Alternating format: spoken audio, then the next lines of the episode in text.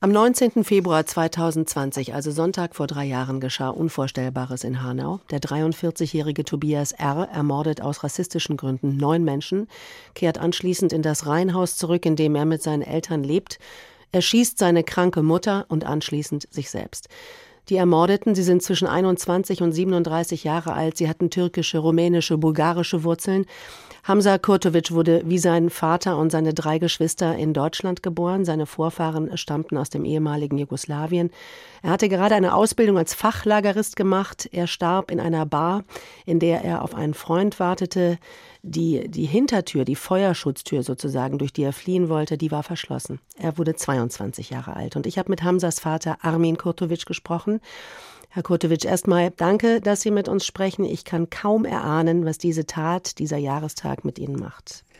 Ja, das, das glaube ich Ihnen gern. Ja. Wie geht's Ihnen und Ihrer Familie äh, drei Jahre nach Hamzas Tod? Wenn ich ganz ehrlich bin, wir hatten gar keine Zeit, es zu verarbeiten. Das ist interessant, dass Sie das sagen. Wie, wie, wieso können Sie auch nach drei Jahren noch nicht von einer Verarbeitung sprechen oder wenigstens in Ansätzen? Sie wissen doch, was hier alles schiefgelaufen ist nach der Tat. Ja, Sie haben in einem Interview mal gesagt, und da komme ich genau auf diese Punkte, Sie haben drei Fragen. Warum musste mein Sohn sterben? Warum haben die Behörden den Täter nicht kontrolliert? Und warum wurde immer noch niemand zur Rechenschaft gezogen? Haben Sie darauf bislang Antworten bekommen? Nein. Überhaupt keine? Überhaupt keine. Wissen Sie, wir sind davon ausgegangen, dass dieser Untersuchungsausschuss uns irgendwelche Fragen beantwortet. Und wir sind da, wie soll ich Ihnen sagen, mit zu viel Hoffnung reingegangen. Dieser Untersuchungsausschuss, von dem Sie sprechen, der wurde im Sommer 2021 installiert, also über ein Jahr nach den Taten. Der soll eben klären, ob und welche Fehler die Behörden gemacht haben. Und im Mai sollen da auch die letzten Zeuginnen und Zeugen befragt werden.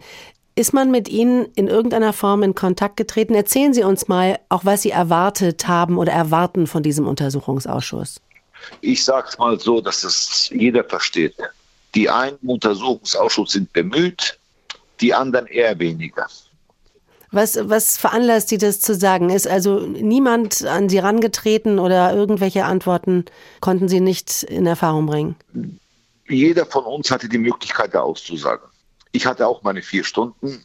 Ich habe da vieles gesagt. Nur ich hatte das Gefühl bei meiner Aussage, dass da einige Leute gar nicht zuhören, weil es sie nicht interessiert.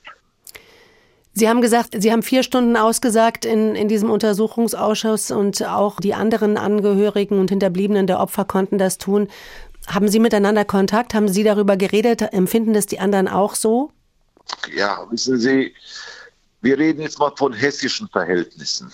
Diejenigen, die in der Verantwortung stehen, die Regierung bilden oder stellen, wenn da Leute sitzen, die sich Kopfhörer anlegen, um die Bundeswahl von Friedrich Merz zu beobachten, der andere Zeitung liest, was, was soll da rauskommen?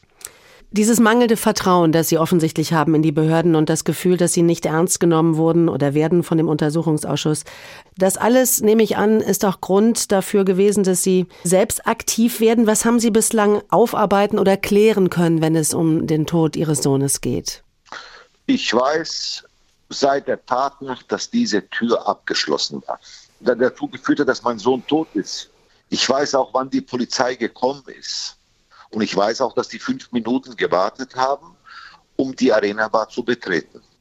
Alles andere habe ich durch die Akten erfahren, dass der Notruf seit 2002 nicht den Anforderungen entspricht. Also 18 Jahre vor dem Anschlag. Im letzten Jahr, da, da wurde erstmals der Hamza Kurtovic-Preis verliehen, benannt nach ihrem ja. Sohn, initiiert von seinem früheren Karatelehrer, zu dem er ein besonderes Verhältnis hatte. Und dieser Preis zeichnet Menschen aus, die sich gegen Rassismus engagieren. Was bedeutet dieser Preis für Sie? Für mich, es ist halt, dass der Name von meinem Sohn in Erinnerung bleibt. Wenn am Sonntag Menschen also ausgezeichnet wurden, die sich auch dafür einsetzen. Und wenn jetzt ähm, am Sonntag sich die schreckliche Tat zum dritten Mal jährt, wie begehen Sie diesen Tag mit Ihrer Familie? Was machen Sie am Sonntag? Wir werden an das Grab gehen. Danach gibt es so eine kleine Gedenkfeier.